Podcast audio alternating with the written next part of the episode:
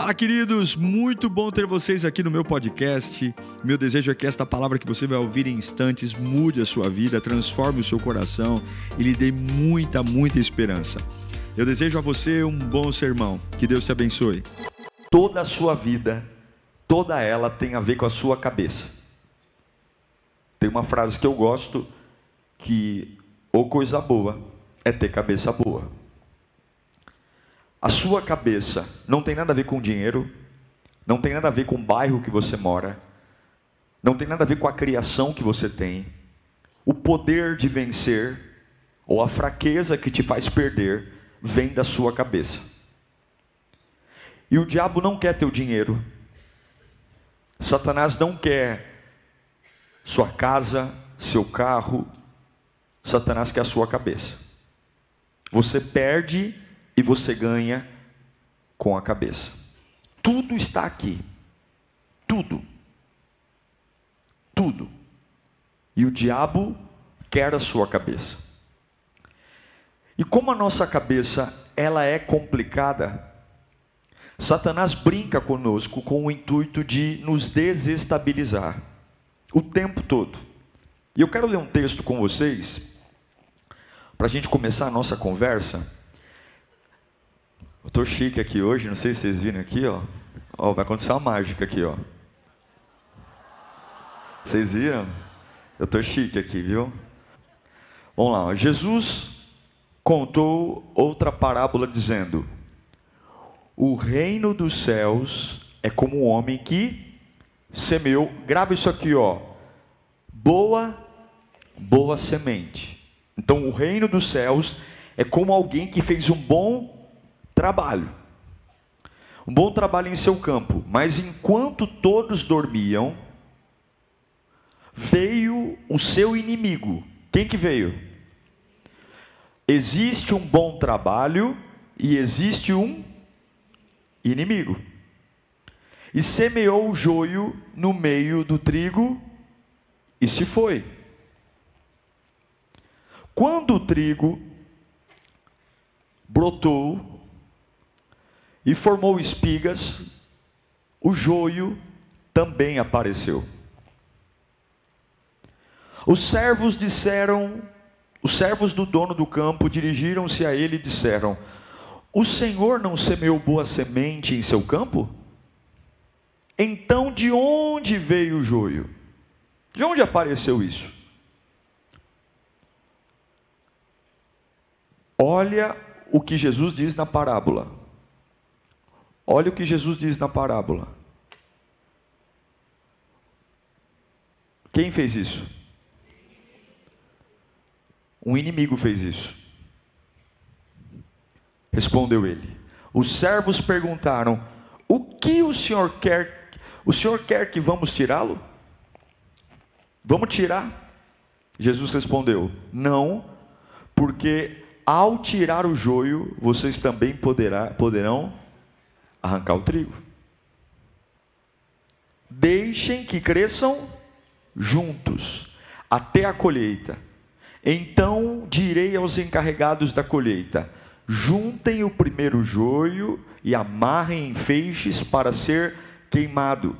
Depois juntem o trigo e guardem-no no celeiro. Vejam, o que está acontecendo aqui? Existe existe um bom trabalho.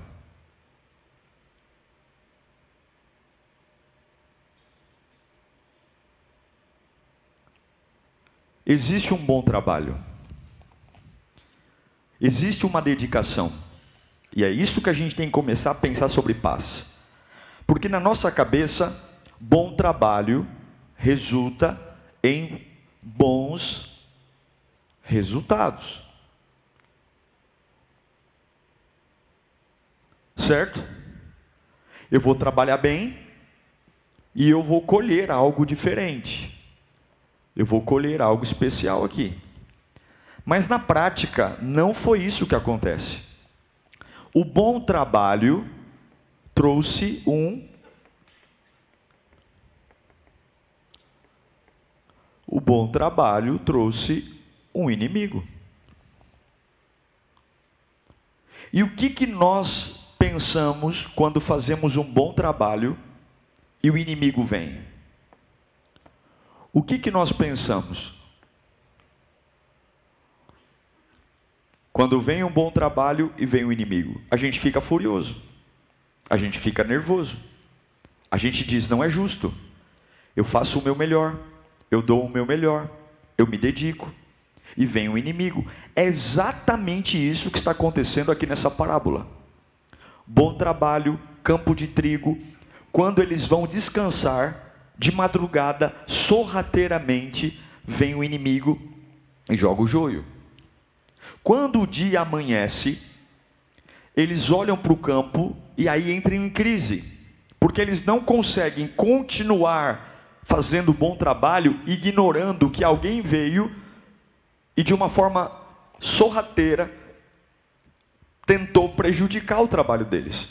Essa parábola não se parece muito com a gente? Não se parece com aqueles momentos que a gente fala, meu Deus, eu fiz tudo que eu podia, mas apareceu um endemoniado na minha vida e eu não consigo continuar vivendo como se nada tivesse acontecido. Eu não consigo seguir em frente. Eles entendem que o bom trabalho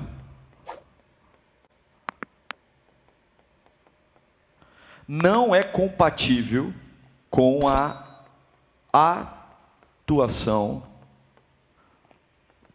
do inimigo. Para eu fazer um bom trabalho, isso aqui não pode existir. E aí Jesus dá uma resposta. Qual é a resposta?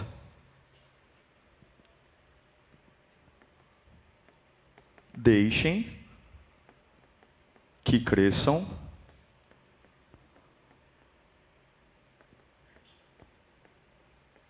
juntos.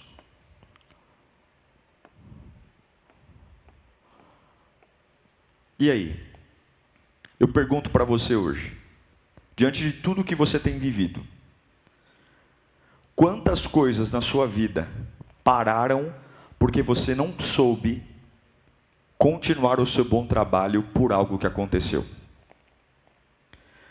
Eu, sou, eu, eu entro numa empresa, eu começo a trabalhar naquela empresa, é o emprego dos meus sonhos, eu estou fazendo a função dos meus sonhos, eu estou ganhando um bom salário, e de repente na baia do lado, a minha baia, veio uma pessoa que começou a simplesmente falar mal de mim no RH, falar mal de mim para as outras pessoas.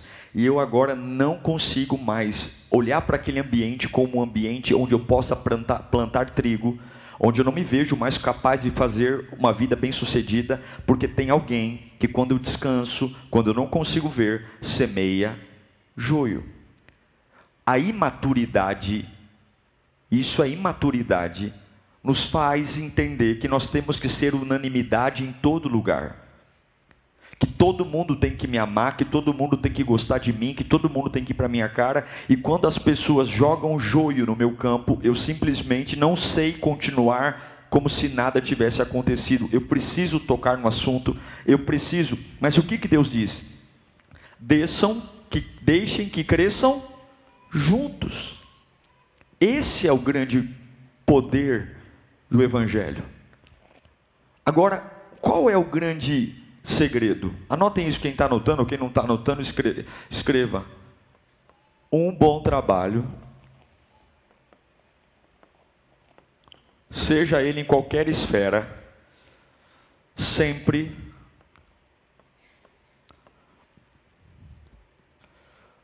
atrairá o, o inimigo. Um bom trabalho sempre. Agora, o que, que uma mente imatura pensa? Que se o inimigo vem para atacar o meu bom trabalho, é porque eu estou fazendo alguma coisa de errado. A imaturidade nos faz pensar que se o inimigo está vindo perto de mim, é porque eu estou fazendo alguma coisa errada. E isso não é verdade. Eu acho lindo essa parábola, porque esse dilema nos acompanha todos os dias. Eu preciso aprender a lidar com bom trabalho e as investidas do inimigo. E aqui, é, aqui tem um conflito. Por quê? Porque há injustiça, há, há retaliação, há, há perseguição, há. Só que paz é sobre escolher, paz é sobre escolher o que é mais valioso. Diga isso para o seu irmão.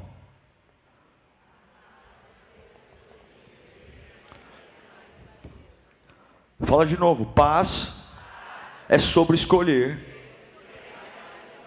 o que é mais valioso.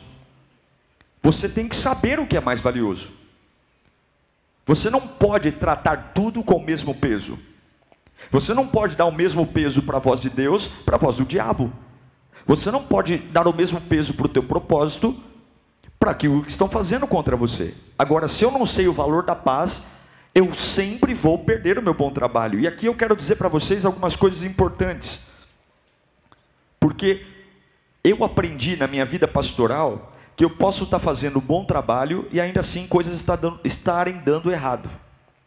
Eu posso estar sendo uma excelente mãe e ainda assim coisas estando, estarem dando errado na minha família. Eu posso estar sendo um excelente pastor e algumas coisas dentro do meu pastorado podem estar dando errado. Eu posso estar sendo um excelente profissional e, eu, e algumas coisas podem estar dando errado. E isso não significa que você está errado. Significa que o que você está fazendo está trazendo coisas para o seu trabalho. Essa é a maturidade que eu quero abordar no livro tirar de nós esse conceito de que por qualquer coisa eu abandono meu bom trabalho para entrar em crise existencial. Quantos estão na igreja hoje simplesmente dizendo: "Pastor, eu eu não sei mais quem eu sou, eu não sei para onde eu vou, eu não sei quem eu tenho que fazer, eu não sei mais qual é a minha profissão, eu não sei se eu caso, se eu separo". E quando a gente vai analisar tudo isso, a pessoa estava fazendo um bom trabalho e o inimigo veio. Mas paz é escolher sobre o que é mais valioso. Agora tem uma frase que eu quero que você nunca esqueça disso. Nunca. Nunca na sua vida. Esse é o que eu chamo de caminho da paz. Tem um capítulo sobre isso. Olha, eu vou escrever bem grande aqui, tá? O que há no caminho da paz? Vou escrever, tá?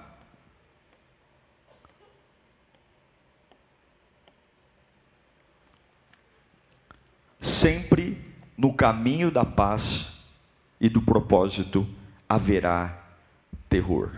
É aquela cena assim, ó. Eu fui dormir ontem achando que o meu campo estava maravilhoso. Eu plantei trigo, trigo, trigo. Você acorda pela manhã, volta para o mesmo campo que no dia anterior você trabalhou, trabalhou, se esforçou, se dedicou. E o que, que tem lá? Joio. O que, que é isso? É terror, é raiva, é ódio. A vontade que a gente tem é arrancar tudo, é quebrar a cara de um, é quebrar a cara do outro. É ou não é? Eu estou pregando para anjo aqui. A vontade que a gente tem é, é fazer alguma coisa, é dizer não é possível, não é justo. Eu não vou me conformar com isso, porque eu estou fazendo um bom trabalho. Aí a gente entende que o que, que Deus está ensinando nessa parábola?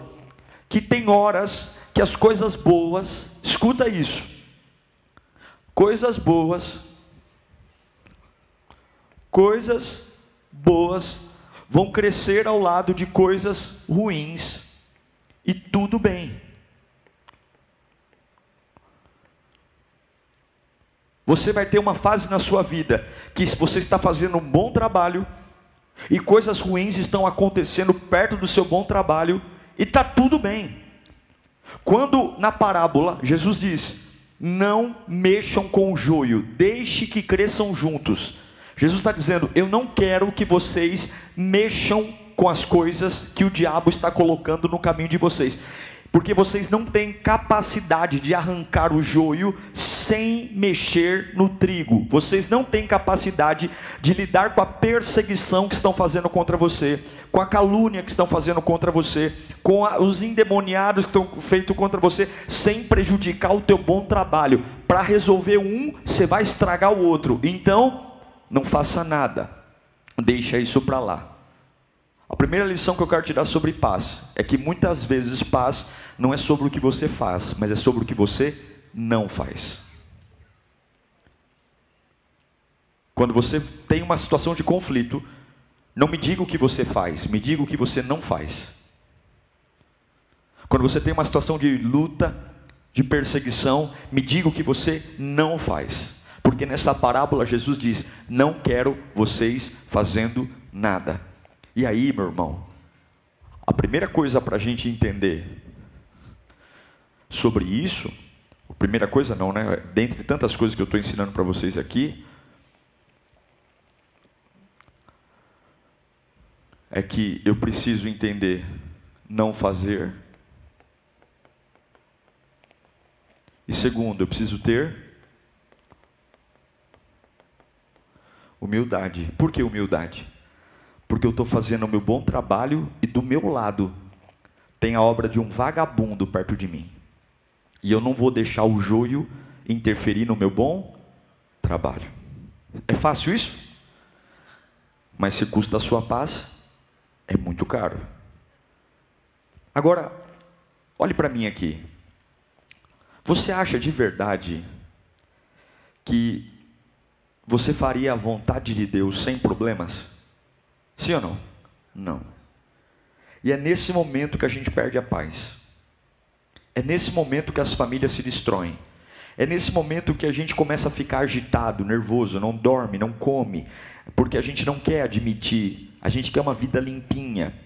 E não tem vida limpinha nessa, nessa vida humana. Quando eu digo vida limpinha, não estou falando de santidade. Eu não estou falando de ambientes propícios 100% para você. Você vai morar em lugares complicados, você vai trabalhar em empresas complicadas, você vai viver com pessoas complicadas, você vai lidar com gente o tempo todo atrapalhada e tem tudo a ver não com o que você vai enxergar nessa terra, mas com aquilo que Deus diz.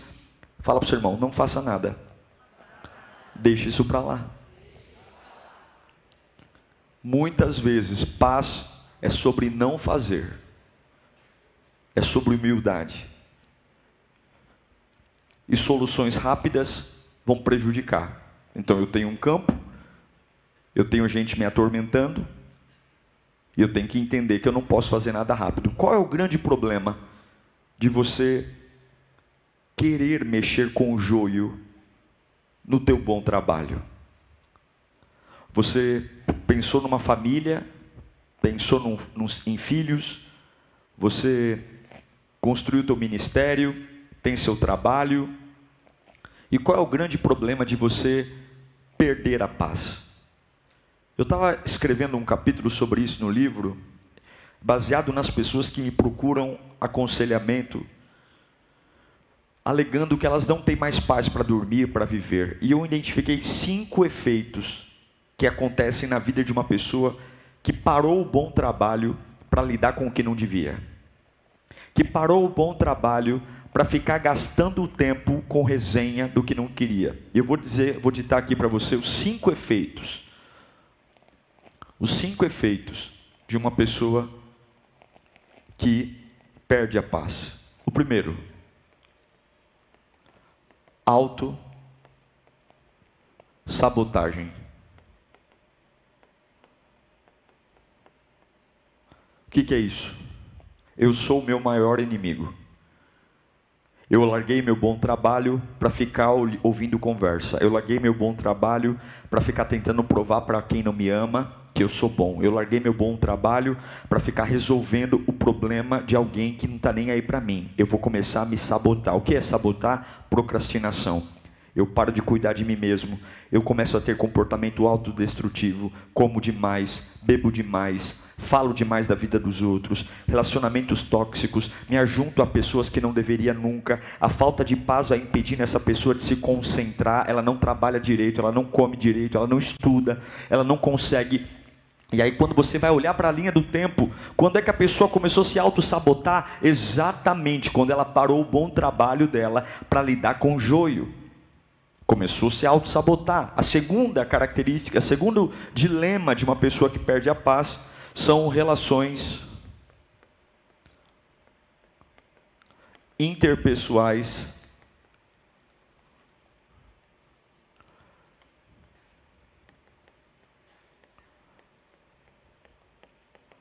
relações interpessoais prejudicadas.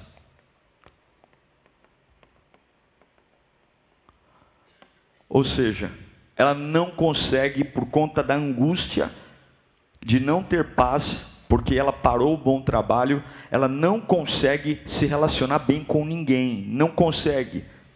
Ela tem explosões de raiva, explosões de ciúme, implica por bobagem, arruma intriga por tudo, é desconfiado, todo mundo tem que provar para ela que ama o tempo todo, é inseguro, tudo porque a paz ou a ausência de paz destrói. Uma terceira característica é, é problemas de saúde, físico, emocional e espiritual. Tem gente que vai no médico e fala assim, ó, faço e faço exame e não acho nada. Por quê? Você sabe que a ausência de paz mexe no seu ritmo cardíaco? Você sabe que a ausência de paz pode gerar úlcera? A ausência de paz pode gerar transtorno de bipolaridade. A ausência de paz pode destruir você. A ausência de paz pode arrebentar com a tua saúde espiritual. Você não ora mais, não se consagra mais, você não se deleita mais no Senhor. A ausência de paz é terrível. A ausência de paz pode gerar problemas emocionais, depressão, ansiedade. Tudo porque eu paro o bom trabalho para lidar com o joio. Outra característica de alguém. A quarta, precisa anotar as outras, né? Quem está anotando? Pronto. Quarta. Falta de clareza e direção.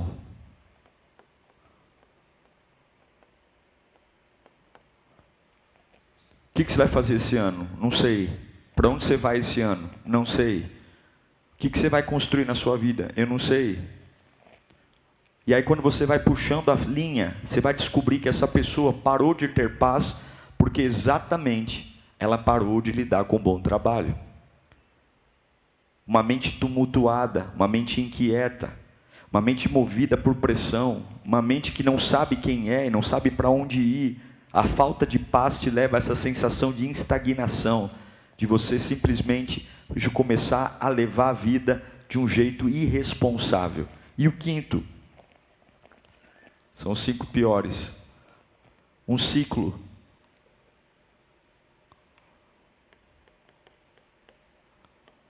De negatividade. Tudo é ruim. Tudo é ruim. Tudo. Reclama da hora que acorda até a hora que dorme. Reclama todo dia, reclama toda hora. Se é líder, reclama para liderar. Se é marido, reclama porque o casamento está. O que eu estou colocando aqui são efeitos, depois no livro vocês vão ter isso de forma muito mais abrangente. Mas o que eu quero dizer para você é que a ausência de paz não é algo só, não é demoníaco, é culpa sua. Porque o diabo não mexeu com o agricultor, o diabo mexeu com o campo do trigo. O que eu quero dizer é que o diabo ele nunca atormenta você. O diabo atormenta o lugar que você está. O diabo atormenta as suas coisas. Mas ele não atormenta você, ele não tem poder de entrar em você. Ele não tem poder de entrar na sua cabeça. Ele não tem poder de dizer assim: olha, hoje eu vou tornar o dia dele um dia infernal. Não. Ele vai dizer o seguinte: eu vou mexer nas coisas dele, eu vou mexer no que ele ama, eu vou mexer no trabalho dele. E ele vai absorver o que eu fiz e trazer para dentro dele. E ele vai perder a única coisa que o manteria em pé, que é a sua paz. E aí eu não sei para quem eu estou pregando aqui, eu falando, mas a autossabotagem está aí as relações interpessoais prejudicadas estão aí, e tudo isso está aí. Então ninguém de nós aqui perdeu a paz porque fizeram macumba. Nenhum de nós aqui perdeu a paz porque o inimigo entrou. Todos nós perdemos a paz porque tivemos uma mente infantil. Porque pegamos o que o diabo fez na nossa vida e absorvemos ela, quando a ordem de Deus é: não faça nada, não lide com isso, não fale com isso. Agora, e o orgulho deixa? O orgulho deixa? Mas nem. O orgulho não deixa. Não, pastor. Eu não posso continuar em frente até resolver isso. Eu não posso seguir em frente até tirar satisfação com o cicrano. Eu não posso. E numa época de lacradores, onde todo mundo quer lacrar, é ou não é? Já vi o grupo de WhatsApp de condomínio? Essa semana mesmo, lá no meu condomínio, lá, tomei uma de direita que eu tô até agora meio tonto. Você pode falar de tudo, mas não me fala de cachorro. É ou não é? Fala de cachorro para você ver se arruma confusão. Eu só pedi uma coisa, pessoal. Minha filha tem medo de cachorro. Quando você entrar com um cachorro dentro do elevador, segure o bichinho. Né? Porque não é porque você está acostumado com o bichinho que todo mundo está. Então é chato. Você tá, mas não tem nenhum problema. Mas meu Deus do céu, eu quase fui mortificado no grupo do WhatsApp do condomínio. E descobriram que eu era pastor. Ainda falaram assim: você por ser pastor tinha que amar os animais. Eu te sigo no Instagram. Que belo pastor. Eu falei, gente, eu só estou falando para segurar o bicho para não lamber o pé da minha filha, que minha filha tem medo de cachorro. E aí, o que, que eu fiz? Não fiz nada, porque não teria resposta nenhuma minha que, que eu percebi que a outra pessoa ia querer ficar calada. Qualquer coisa que eu escrevesse, ela ia rebater, ela ia rebater, ela ia rebater. E aí eu lembrei dessa parábola dizendo: a minha paz é muito cara, a minha paz é cara demais. E eu engoli o sapo fiquei orgulhosinho, tive um ataque de pelanca, mas eu segui em frente.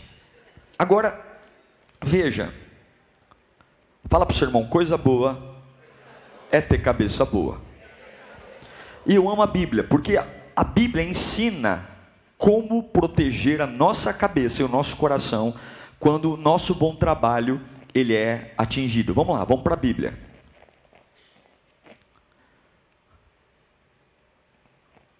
Eu quero ler com vocês Filipenses 4:4. Fala assim, ó: Alegrem-se sempre no Senhor. Novamente direi, o que? Alegrem-se. Seja a amabilidade de vocês conhecida por todos, perto está o Senhor. Leia no 3. 1, 2, 3. mas em tudo, pela oração e súplicas e com ações de graças, apresentem os seus pedidos a Deus, e a paz guardará o seu coração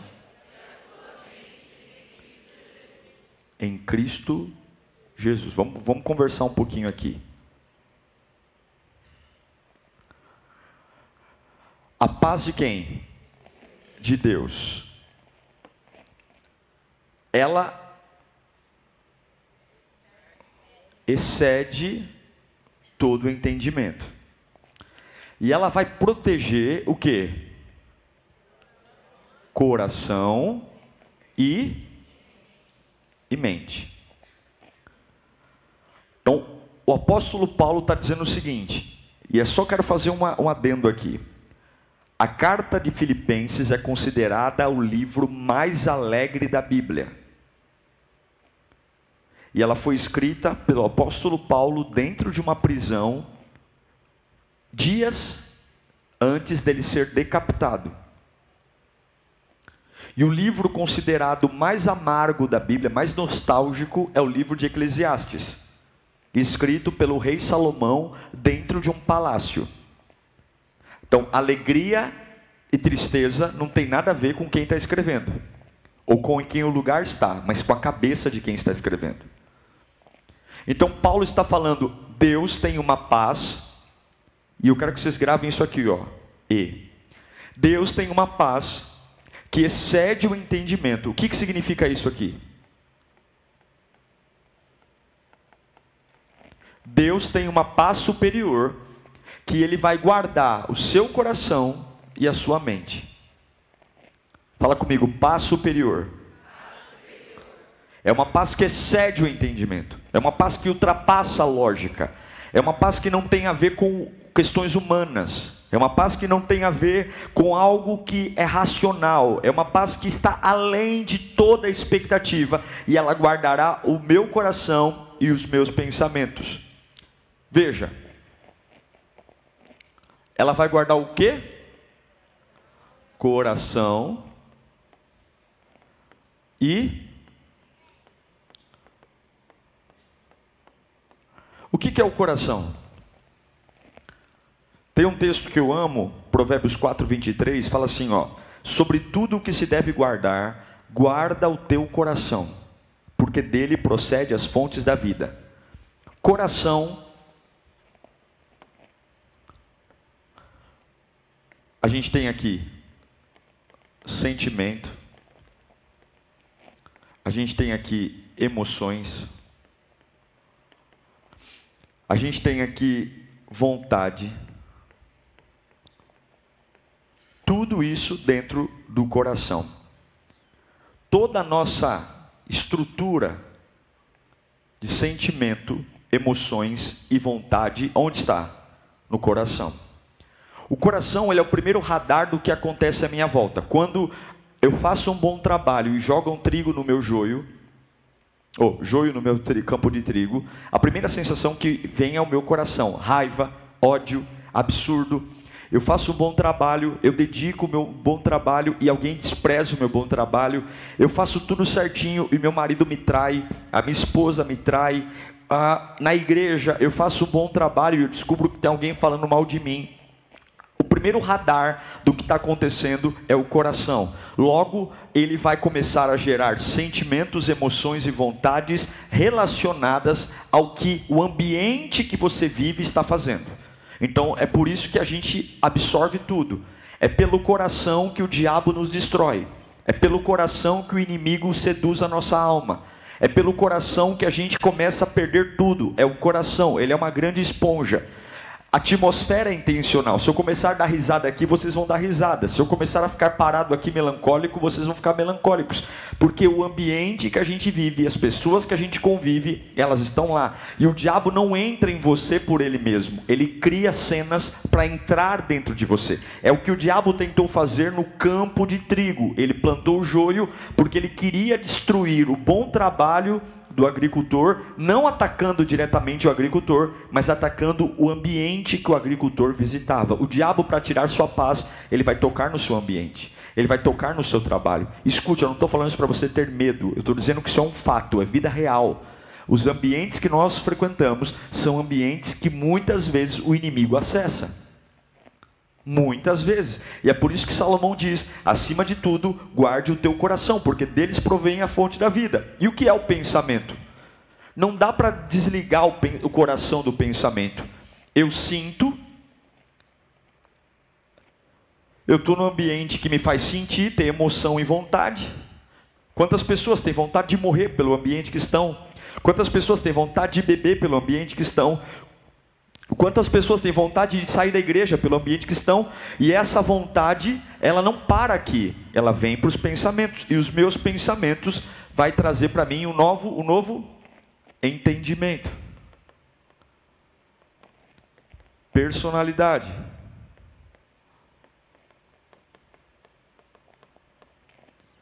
Eu vou ter iniciativas.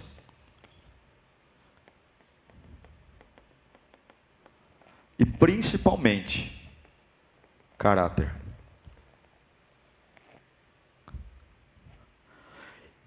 Começa aqui. Ah, eu estou sentindo uma angústia num trato. Nossa, eu estou sentindo uma raiva. Nossa, eu estou sentindo. E aí eu começo a sentir. Eu estou sentindo. Nossa, eu estou sentindo uma frieza. Nossa, eu estou sentindo um desânimo. Nossa, eu estou sentindo uma vontade de parar. E eu não trato isso, eu não trato. Daqui a pouco, o meu coração começa a mandar para onde? Meus pensamentos. E aquilo que era para eu ser, vira o verbo estar. Aqui, eu estou sendo, eu estou triste, eu estou me sentindo triste, eu estou me sentindo abatido, eu estou me sentindo cansado, eu estou me sentindo frustrado.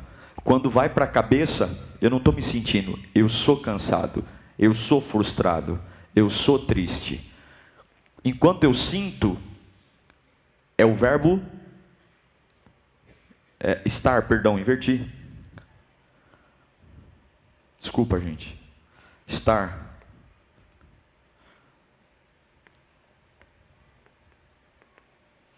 Ser. estou cansado, estou triste, estou abatido. A partir daqui, eu sou cansado, eu sou abatido, eu sou triste. Por conta do coração que foi para a mente. Já viu jovens como são manipulados? Como é que a internet faz isso hoje? YouTube, YouTube, YouTube, YouTube, YouTube. As crianças vão rindo de coisas que não devem, as crianças vão assistindo coisas que não devem. Elas vão tendo experiências e daqui a pouco a cabeça delas começa a absorver o que o coração disse. E aí você tem dentro de casa quase que psicopatas mesmo. Porque ninguém muda a cabeça sem antes sentir o que leva uma pessoa a normalizar a bebida, o que leva uma pessoa a normalizar a droga, o que leva uma pessoa a normalizar a traição, o que leva uma pessoa a normalizar a agressão física, o que leva uma pessoa a bater na cara de alguém, a matar alguém. Ninguém mata alguém do dia para a noite, é porque a pessoa está sentindo algo, ela perdeu a paz, ela vai sentindo, ela vai sentindo, e aquilo que eu sinto, sinto, sinto e não trato, vem para a cabeça e eu normalizo isso. Já viram pessoas fazendo um absurdo? Você fala, como é que essa pessoa conseguiu fazer esse absurdo? Como é que ela conseguiu falar isso numa reunião de condomínio? Como é que essa pessoa conseguiu ter essa coragem de, de agredir a mãe, de agredir o pai, de bater num velhinho? Como é que essa pessoa conseguiu quebrar tudo na empresa? Como é que essa pessoa se dirigiu para o chefe, para o pastor, com esse nível de selvageria, com esse nível de, de desequilíbrio? Como é? Para você é um absurdo, para ela não, porque entrou pelo coração e foi para onde? Ela começou sendo, ela começou estando, perdão, e agora ela é. Então você, você não precisa acreditar em mim. Olha o que a Bíblia diz.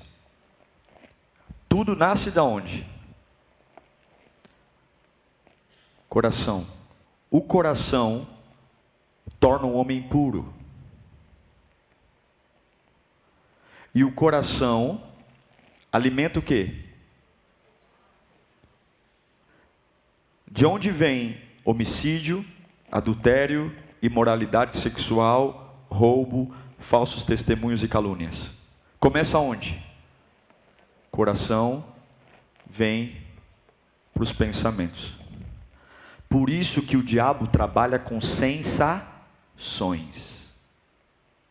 Ele vai fazendo você sentir, sentir raiva, sentir ódio.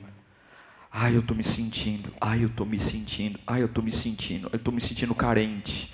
Ai, eu estou me sentindo. Aí eu começo a me sentir. O coração começa a mandar recado para o pensamento. Você pode mudar quem você é. Você pode ser uma pessoa diferente. Você pode dar, fazer concessões. Você pode, você pode. E aí entra toda essa porcaria aqui, ó homicídios, adultérios, imoralidades sexuais, roubos e falsos testemunhos e calúnias. Tudo por quê? Porque eu senti e eu estou agora vindo para cá. Eu pergunto para você: o que está de errado na sua vida hoje? O que mais te irrita hoje? Você fala assim, pastor, é isso aqui, ó.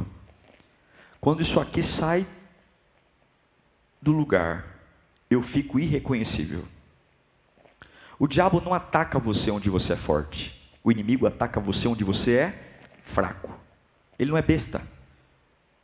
Ele não ataca você onde você é forte. Ele sabe o que te irrita. E o que, que te irrita? É quando você quer ter uma perfeição. E na vida, a única perfeição que você tem que buscar é a santidade em relação a Deus. O resto é fazer um bom trabalho. E você tem que ter a humildade de entender que o teu bom trabalho não significa que a tua vida vai ser uma vida sem problemas. Então pare, olha para o seu irmão e fala: para de ser enjoado, pelo amor de Deus. Para de ser enjoado. Para de ser enjoado, para de ser fresco, porque se você for enjoado, se você for fresco, se você for metódico, se você for uma pessoa que fica pegando pelo em ovo, se você for uma pessoa que saiu um quadrado do lugar, você já começa a dar chilique, Satanás, o diabo, vai fazer você sentir os piores sentimentos, esses piores sentimentos vão transformar você num louco, tendo pensamento doente, e daqui a pouco tu está preso.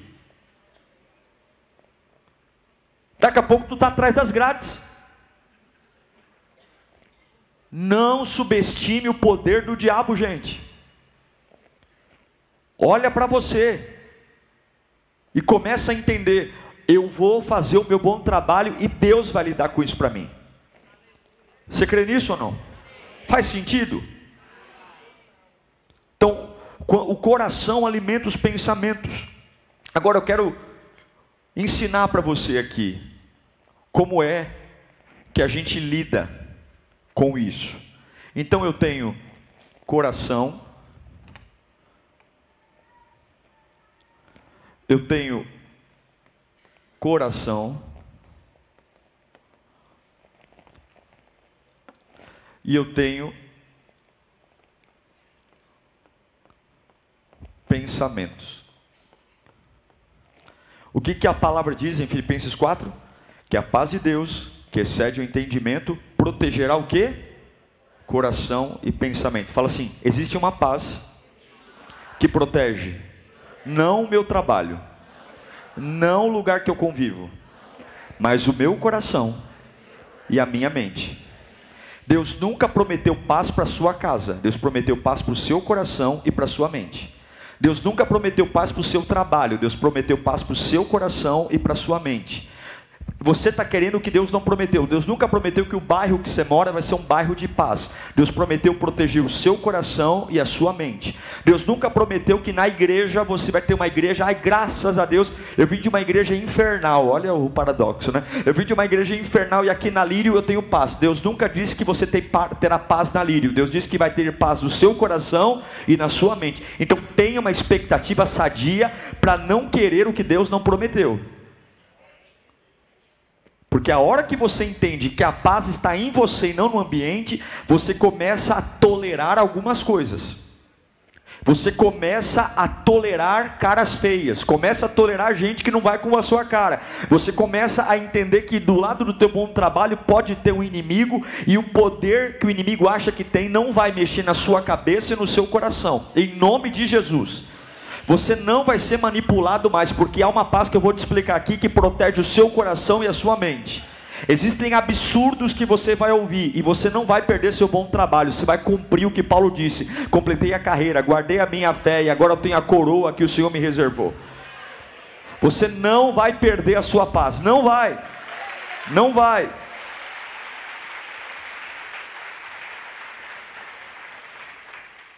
Como é que um camarada escreve uma carta dentro da prisão? Porque a mente dele está guardada.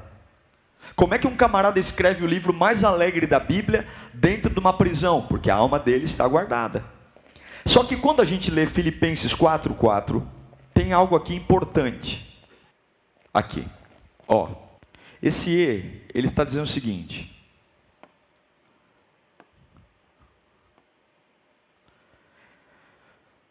E a paz que excede todo o entendimento guardará o seu coração e as suas mentes em Cristo Jesus. Esse E está dizendo o seguinte: se o que você fizer, o que está antes desse E, esse E está ligando algumas informações à paz.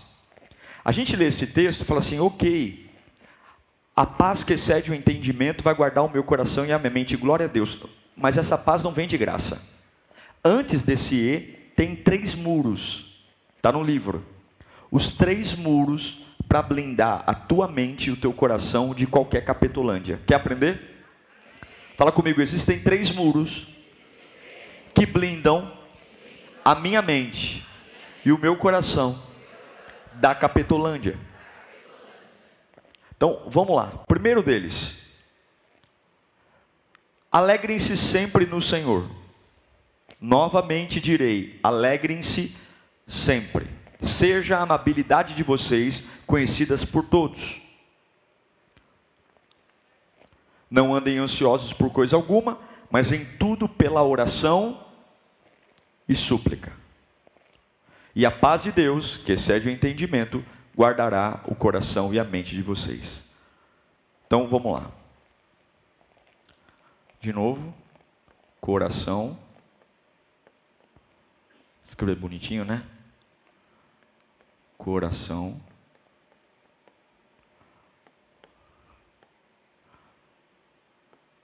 E mente. O que, que Paulo vai ensinar agora? Três muros para proteger o coração e a mente. O primeiro deles primeiro muro, muro do louvor. É o primeiro muro. Ele vai dizer: Regozijai-vos sempre no Senhor. Outra vez vos digo: o que? Regozijai-vos. Repita comigo: regozijai-vos sempre no Senhor. Outra vez o Senhor me diz: regozijai-vos. O que é regozijar? É estar feliz sempre. Aí você diz: é impossível. Só se eu for um bobo. Só se eu tiver problema na cabeça. Não. Você vai se regozijar onde? No Senhor. A sua vida oscila, o Senhor não oscila. A sua vida passa por altos e baixos, a sua, o Senhor não. Então Paulo vai dizer: regozijai-vos sempre no Senhor. O verbo regozijar está sempre no presente. Regozijai-vos agora. Há um bom, há um mau trabalho, há alguém me perseguindo, alguém falando mal de mim, eu perdi dinheiro numa negociação, há um sócio que me prejudicou, eu fui no hospital, há um caroço que saiu no meu corpo. Há neste momento o meu orgulho vai tentar fazer eu lidar com essa situação. O que que Paulo está dizendo? Para essa paz guardar o seu coração, guardar a sua mente, a primeira coisa que você tem que fazer quando algo sai do seu controle é alegre-se no Senhor. Ouça a sua voz dizendo: Senhor, eu te amo, Senhor, eu te adoro, Senhor, eu te exalto. O medo está presente, a raiva está presente, o ódio está presente, a indignação está presente, a vontade de, de devolver o que, a maldade que fizeram de você está presente, mas a, o primeiro muro o primeiro muro bíblico para a paz que vem, porque essa paz não nasce da terra, nasce do céu, é o louvor. Você vai, eu já passei por isso, já passei por momentos que eu estava muito mal, com, muito, com muita raiva, e eu acho que você já passou por isso também. Então você não pode falar do que aconteceu. Regozijai-vos sempre no Senhor. Levanta a mão onde você está aí e agradeça a Deus por alguma coisa da sua vida hoje. Agradeça. Agradecer, Senhor, obrigado pelo meu trabalho, obrigado pela minha vida, obrigado pela minha mente, obrigado pelo meu coração. Regozijai-vos no Senhor. Sempre. As coisas mudam, mas o muro do louvor é o primeiro muro. O muro do louvor. As circunstâncias mudam, as, as situações vão nos surpreender. Regozijai-vos sempre no Senhor.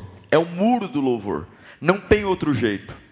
Não tem, não dá para ser vítima. Se você quer uma paz que excede o entendimento, tem que regozijar sempre no Senhor. Então a nossa alegria em Deus não está relacionada ao que acontece com a gente. Segundo muro que Paulo vai dizer, está lá no versículo 6 de Filipenses 4: Não estejais inquietos por coisa alguma. O segundo muro é o muro da paciência. É o muro da paciência. A palavra inquieto significa ansioso, preocupado. Então eu estou ansioso. É o muro da paciência. Deus precisa olhar para mim, porque se eu quero uma paz espiritual, eu preciso ter uma atitude espiritual.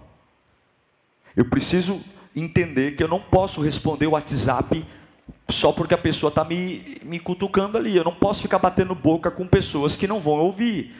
Eu preciso ter paciência. Fala comigo, o tic-tac do relógio. Põe tudo no lugar. Espera. Paciência. Não estejais inquieto por coisa alguma. Isso vem antes da paz é esperar com paciência. A preocupação não rouba só a sua força, a preocupação rouba a sua paz, a preocupação rouba o seu momento, a preocupação rouba tudo, e a preocupação é um ato de rebelião contra a vontade de Deus. Então, Paulo está falando: o segundo muro é paciência, mas não vai, não vai morrer, porque quem dá a palavra final? É Deus. Quem termina tudo? É Deus. Repita comigo: o muro do louvor muro da paciência. E o outro muro, muro da oração. Ele vai dizer, versículo 6 ainda: Antes as vossas petições sejam conhecidas diante de Deus pela oração e súplica. Sem oração não há paz. A alma, ela vai lidar apenas com a maldade dos outros. Então, em vez de me preocupar com o que está acontecendo, eu falo com Deus. Se a gente substituir as nossas preocupações por oração, Deus substituirá as nossas preocupações por paz. Repita isso. Se eu substituir as minhas preocupações por oração, Deus subsistirá, é, sub, substituirá as minhas preocupações por paz. Esse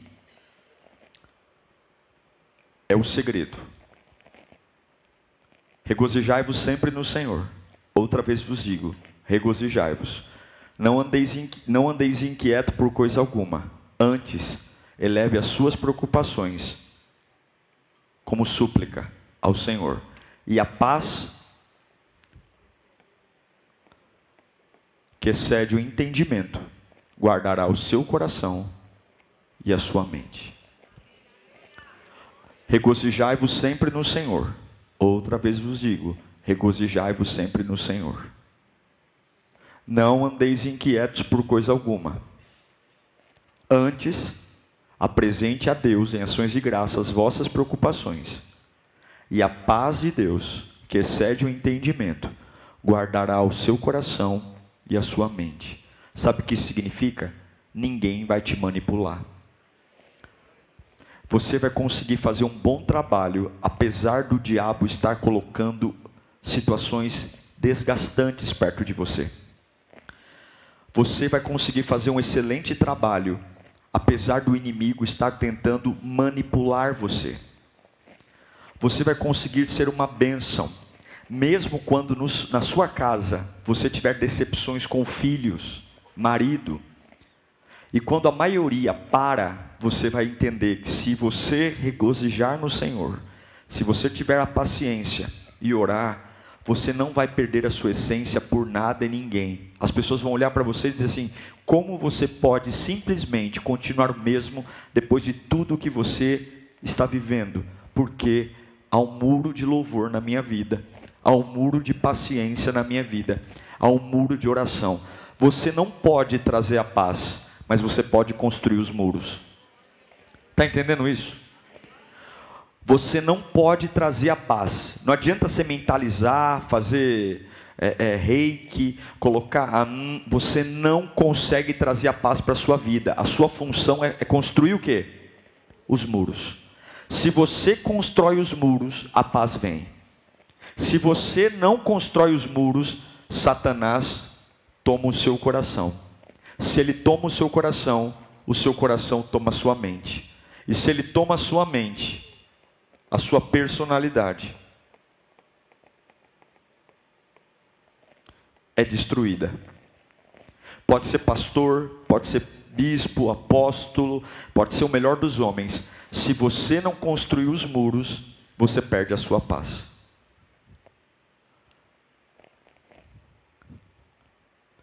Isso é muito sério. Eu não sei se você está entendendo, mas é um jogo. A vida é um jogo. É aqui, ó. É tudo aqui. E ele está brincando com muita gente. Ele está brincando. Ele está brincando com você. Ele flerta. Ele truca. Você, você já viu aquelas pessoas que vêm para a igreja e fala: depois que eu vim para a igreja, pastor, parece que a minha vida degringolou? Já viu isso? Porque ele vai mexer no joio, no campo. Eu encerro para a gente ter, eu quero ter um tempo com vocês de oração para a gente ir para casa, mas eu quero ter um tempo de qualidade. Porque eu quero te ensinar a construir esses três muros aqui hoje. Você vai deixar? Você me permite fazer isso? Você vai sair bem dessa mentoria aqui hoje. Eu quero te ajudar. Você vai voltar para casa em paz. Agora escute aqui. Aquela parábola que eu contei para vocês, ela espelha a nossa vida. Quando você faz um bom trabalho para Deus, você tem que olhar para Deus. Você tem que ser feliz para Deus. Você tem que ser fiel para Deus. Você tem que ser honesto para Deus. Você tem que ser amoroso para Deus. Você tem que ser adorador para Deus. Porque nem sempre, se você olhar para o lado, vai valer a pena continuar sendo honesto. Vai valer a pena continuar sendo adorador. Porque ao nosso lado tem muita injustiça. Tem ou não tem? Ao nosso lado tem muita coisa que a gente olha e fala assim: se eu olhar para isso, eu não continuo porque não é justo. E o próprio Deus diz: não faça nada. Deixe que cresçam juntos. Então eu posso estar servindo a Deus e no banco do lado tem alguém falando mal de mim. E o que, que eu faço? Deixe que cresçam juntos. Eu posso estar trabalhando numa empresa e do outro lado alguém está falando mal de mim. Deixe que cresçam juntos. Não se defenda. Faça o seu bom trabalho. Tem coisas que quem vai arrumar a sua vida é Deus. Tem coisas que quem vai fazer é Deus. É Deus. E eu quero ler três versículos para você aqui. Três. Estão aqui. Portanto, eu lhes digo: não se preocupem. Com o quê? Não se preocupem com a sua própria vida. Pastor, mas eu estou com indignação. Está com indignação porque você está preocupado com quem? Com você. Não se preocupe quanto ao que comer ou beber, nem aos seus próprios corpos, quanto ao que vestir. Não é a vida mais importante do que a, a, a comida, não é o corpo mais importante do que a roupa. Observem as aves do céu, não semeiam, nem colhem, nem armazenam em celeiros, contudo o Pai Celestial as alimenta. Não tem vocês muito mais valor do que elas? Quem de vocês, por mais que se preocupe, pode acrescentar uma hora que seja a sua vida? Porque vocês se preocupam com roupas? Vejam como crescem os lírios do campo, eles não trabalham nem tecem. Contudo lhes digo: nem Salomão, em todo o seu esplendor, vestiu-se como um deles. Se Deus veste assim a erva do campo, que hoje existe amanhã é lançada ao fogo, não vestirá muito mais a vocês, homens de pequena fé. Portanto, não se preocupem dizendo: que vamos comer, ou que vamos beber, ou que vamos vestir, pois os pagãos é que, é que correm atrás dessas coisas, mas o Pai Celestial sabe o que vocês precisam de todas elas. Vamos ler juntos agora? Busquem, em primeiro lugar, o reino de Deus e a sua justiça, e todas essas coisas lhes serão acrescentadas. Portanto, não se preocupem com amanhã, pois o amanhã se preocupará consigo mesmo. Basta para cada dia o seu próprio mal. Tem mais.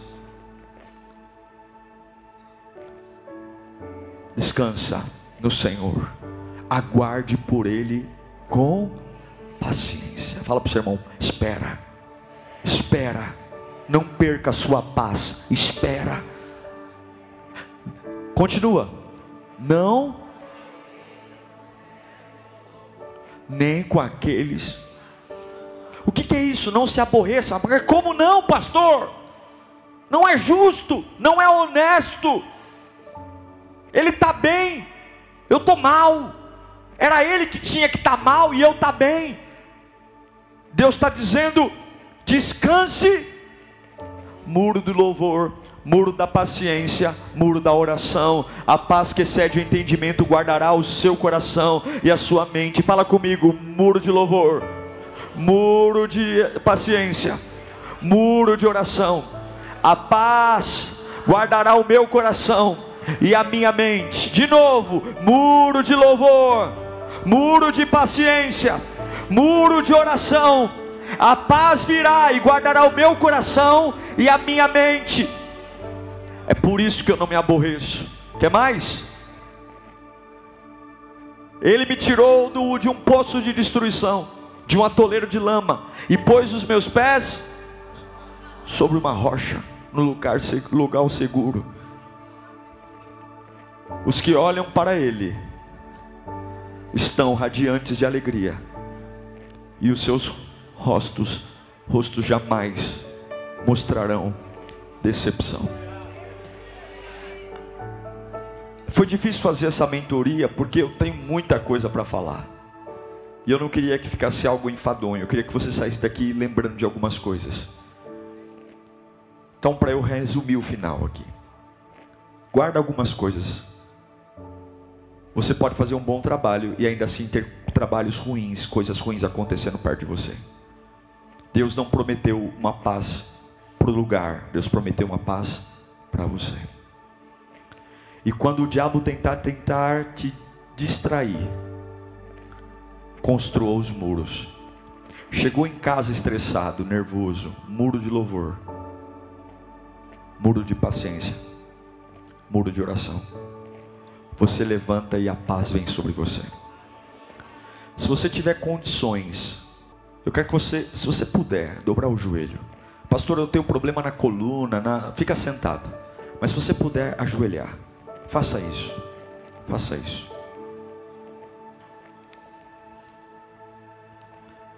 Faça isso. Faça isso. Antes de nós construirmos os muros, eu gostaria que você lembrasse do teu bom trabalho. Lembrasse do quanto Deus é maravilhoso. Lembrasse do quanto Ele é fiel. E que você de alguma forma pudesse nesse instante agradecer a Jesus por ter estado aqui nesse dia, por Ele ter te trazido até aqui. Escute a sua voz. Eu vou te conduzir para construir esses muros hoje. Você vai sair daqui sem angústia. Mas a primeira coisa que você tem que fazer é dizer para Jesus que você o quer nesta noite. Diga para Ele com as suas palavras. Diga para Ele que você o deseja mais do que tudo. Diga para Ele que Ele é o Senhor da sua vida. Ele não é intruso, Ele é um cavalheiro.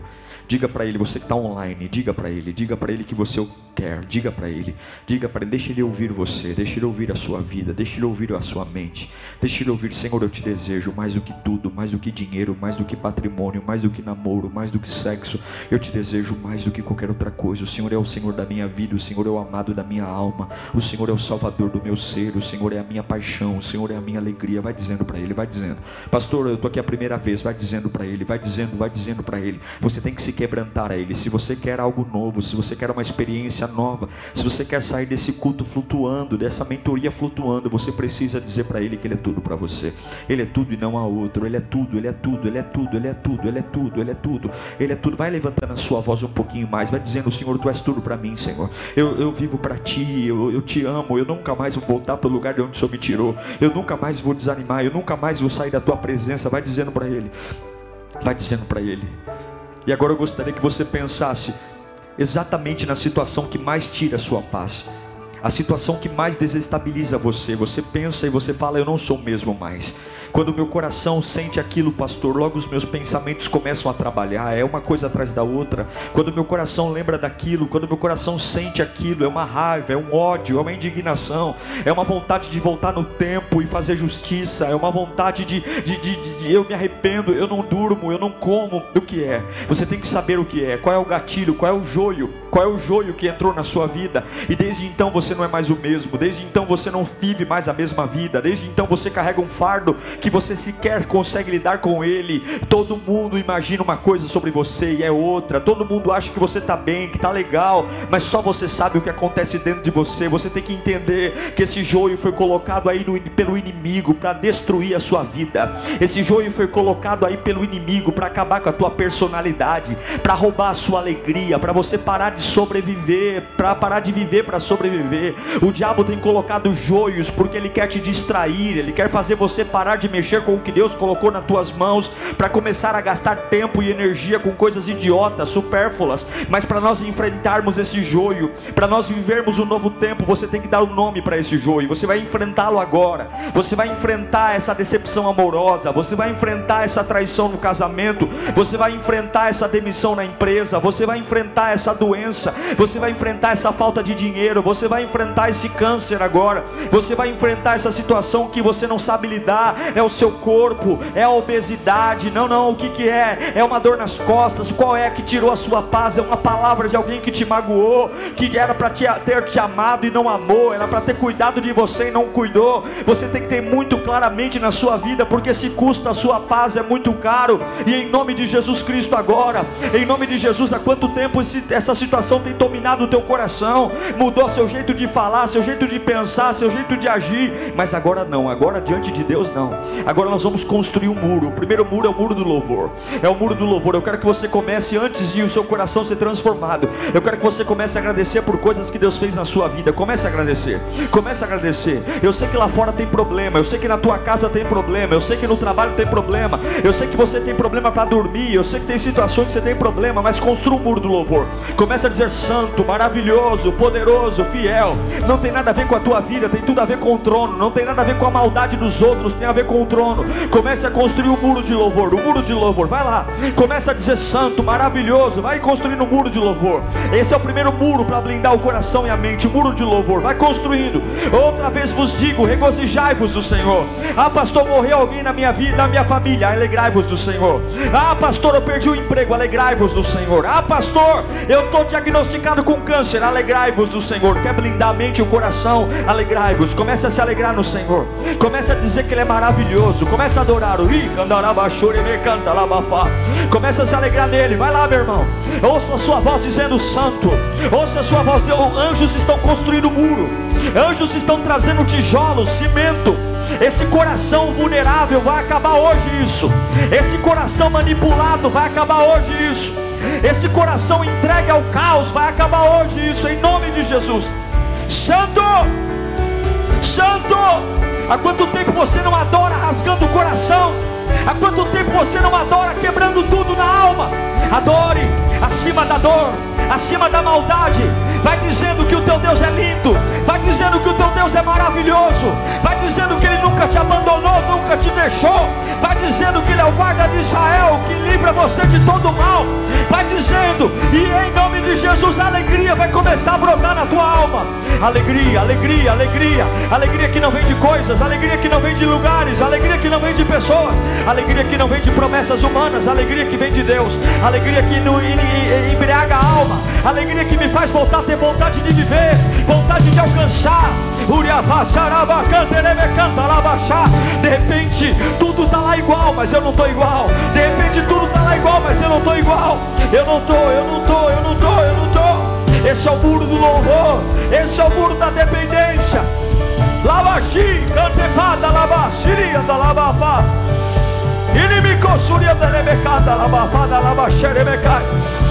Vamos construir o muro da paciência agora. Você vai começar a dizer para os teus medos que Deus tem o controle. Você vai começar a dizer para a ansiedade que Deus tem o controle. Pega tudo na tua vida que está fora de eixo.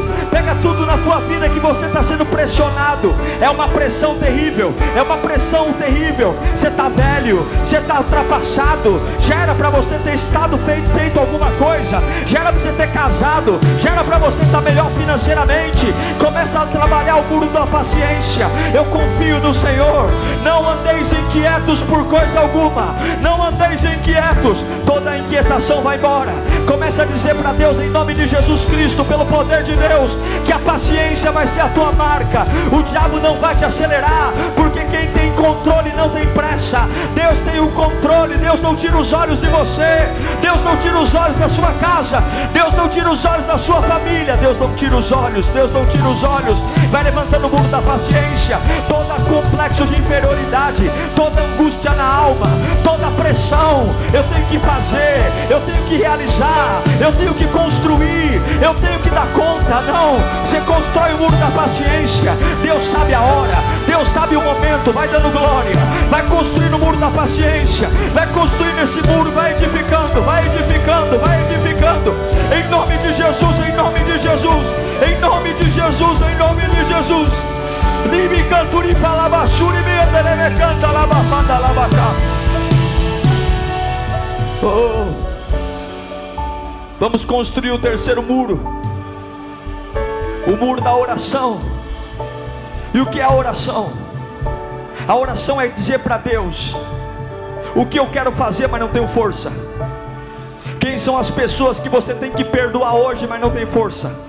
Quem são as pessoas que moram dentro de você hoje e você não tem força para liberar o perdão? Quais são as áreas da sua vida que você se sente frustrado, mas não consegue assumir? Você vai contar para Deus agora na oração, porque a oração não trata a Deus, a oração trata você.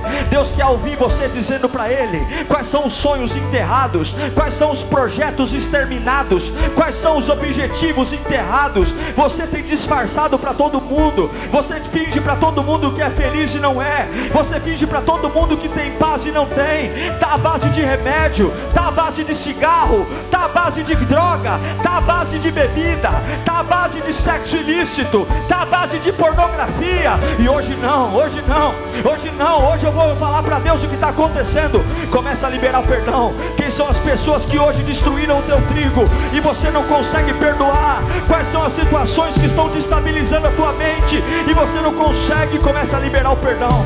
Comece a liberar o perdão para essas pessoas. Comece a dizer para Deus: acabou. Acabou esse tempo de angústia na minha vida. Acabou esse tempo de viuvez. Acabou esse tempo de lamento. Acabou esse tempo de revirar lixo. Acabou esse tempo de revirar o passado. Acabou esse tempo de ser torturado por mim mesmo. Acabou esse tempo de culpa e remorso. O muro da oração está sendo construído. Vai dizendo para Deus quem você quer ser na presença dEle. Vai dizendo para Deus que você quer ser usado, transformado, renovado vai dizendo para Deus que você acredita que Ele pode fazer nova todas as coisas, vai dizendo para Deus que não é tarde, não é tarde, eu creio que não é tarde, eu creio que não passou o tempo, eu creio que não passou o tempo, eu creio que Deus pode fazer coisas novas, eu creio que Deus pode gerar coisas novas, eu creio que Deus pode mudar a minha história, eu creio que apesar de tudo que aconteceu, Deus pode guardar meu coração e a minha mente. Se você construiu o muro do louvor, se você construiu o muro da paciência, se você construiu o muro da oração, eu declaro que a paz toma você agora, uma paz que você nunca sentiu, uma paz que vem do alto da cabeça, planta dos pés, uma paz que vai trazer uma alegria, uma euforia dentro da alma. Você está sendo livre agora, você está sendo livre das cadeias que te prendem, você está sendo livre dos traumas, essa necessidade de provar coisas para pessoas, essa necessidade de provar o que é perfeito, essa necessidade de provar para todo mundo que venceu, ela dá lugar à liberdade, a liberdade do Espírito Santo, a liberdade da cruz vazia, a liberdade de um Deus que morreu e ressuscitou. Essa paz vai inundar teu coração, essa tristeza que você sente, essa angústia que você sente, o teu coração agora está sendo transformado, o teu coração agora está sendo restabelecido. Agora alegria, alegria, vontade de viver, alegria, alegria, alegria, vontade de prosperar, vontade de estudar, vontade de ir à frente, vontade de conhecer coisas novas. O teu coração está blindado, blindado, porque você não é imagem e semelhança do capeta, você é imagem e semelhança do Criador. Receba, receba no teu coração, receba na tua alma, receba, receba, receba. Receba no teu coração a blindagem do coração todo sentimento ruim, todo sentimento ruim, todo sentimento que te pune, todo sentimento que te destrói, todo sentimento que foi plantado pelos joios plantado à sua volta, cada palavra que mexeu com você, cada xingamento, cada profecia, cada maldição, pessoas que foram plantadas pelo diabo para destruir você, para deformar você, nem elas têm ideia do mal que te fizeram, nem elas têm ideia das sequelas que criaram em você. Você é um sequelado, mas hoje hoje uma unção está brotando desse altar, uma unção está brotando porque os muros foram levantados, os muros foram postos, e esse coração doente, esse coração inseguro, esse coração medroso, esse coração ansioso hoje está sendo lavado pelo sangue do Cordeiro, e aquilo que olho não viu, ouvido não ouviu, e mente humana não imaginou, é isso que o teu coração está recebendo agora. Você não precisa de nada que aconteceu no passado para seguir em frente, diz o Senhor. Eu estou blindando você para se preparar para algo que eu fiz só para você. Há uma vida só para você, há uma alegria só para você, há uma conquista só para você, há uma paz só para você. E não tem nada a ver com o joio, tem tudo a ver comigo. Não tem nada a ver com eles, tem tudo a ver comigo. Eu te amo, eu cuido de você, eu protejo você. E hoje as tuas emoções estão nas minhas mãos. Hoje remédio de depressão cai por terra. Hoje remédio de ansiedade cai por terra. Hoje pessoas que se humilham por migalhas de afeto cai por terra. Hoje pessoas que se humilham por migalhas de, de atenção cai por terra. Hoje pessoas que vivem uma vida de relacionamentos tóxicos, tudo porque querem uma paz aparente. A sua paz não vem de lugares, a sua paz vem de Deus. Blinda o teu coração, blinda o coração, protege o coração, protege o coração. Começa a sentir, sentir a presença. Você que fala em outras línguas pode falar. Você que não é batizado em línguas pode dar glória ao nome de Jesus. Enquanto eu estou orando aqui,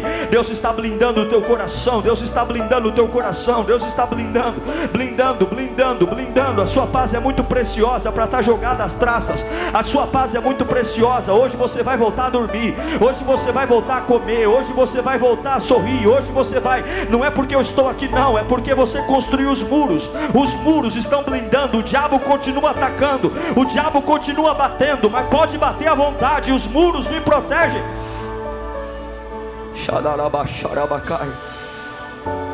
E a paz que excede o entendimento guardará o coração e os vossos pensamentos. Deus está blindando teus pensamentos agora. Pensamentos de vida. Deus está devolvendo a tua melhor versão.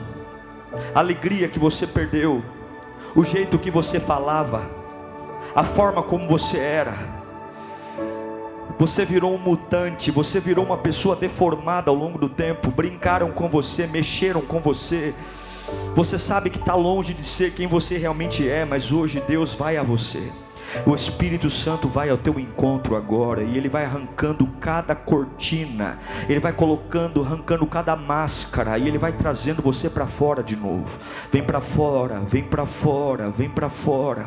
Você vai vir para fora hoje. O melhor que eu dei a você vai vir para fora, em nome de Jesus. Essa mente cativa, essa mente escrava, essa mente perturbada, essa mente não vos conformeis com esse mundo, mas transformai-vos pela renovação do vosso entendimento. Essa mente vai voltar a ser criativa, essa mente vai voltar a ter ousadia, essa mente vai voltar a ter esperteza, essa mente vai voltar a ter criatividade, essa mente vai voltar a planejar, sonhar, construir, essa mente vai voltar a realizar, essa mente vai voltar a ter. Vida, vida, vida, vida, vida vida, vida, paz, paz, paz. Me deito e logo pego no sono, porque o Senhor cuida de mim. Me deito e logo pego no sono, porque o Senhor Senhor cuida de mim. O Senhor cuida de mim. O Senhor, o Senhor cuida de mim. O Senhor cuida de mim. Cuida, cuida de mim. Cuida de mim.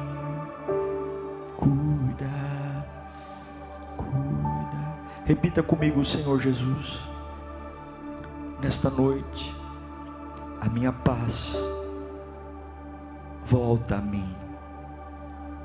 Eu não vou esquecer qual é a minha obrigação. muro de louvor, muro de paciência e muro de oração. É a chave para a paz descer. Satanás, a partir de hoje, você está desautorizado a tocar no meu coração. Coração, você não vai destruir minha mente, porque a minha paz é o que eu preciso para completar a minha vida na presença de Deus. Hoje eu declaro, eu sou um embaixador da paz. Eu não venço as minhas guerras com armas, eu venço as minhas guerras com a paz. A minha Bíblia diz que o Deus de paz esmagará Satanás sobre os meus pés. Não é o Deus da guerra que vence a guerra, é o Deus da paz que vence a guerra. E eu sou da paz. Tudo em mim terá paz. Uau! Eu tenho certeza que Deus falou com você. Tenho certeza que depois desta palavra a sua vida não é mais a mesma. Peço que você também me acompanhe nas minhas redes sociais: Instagram, Facebook YouTube. Me siga em Diego Menin. Que Deus te abençoe.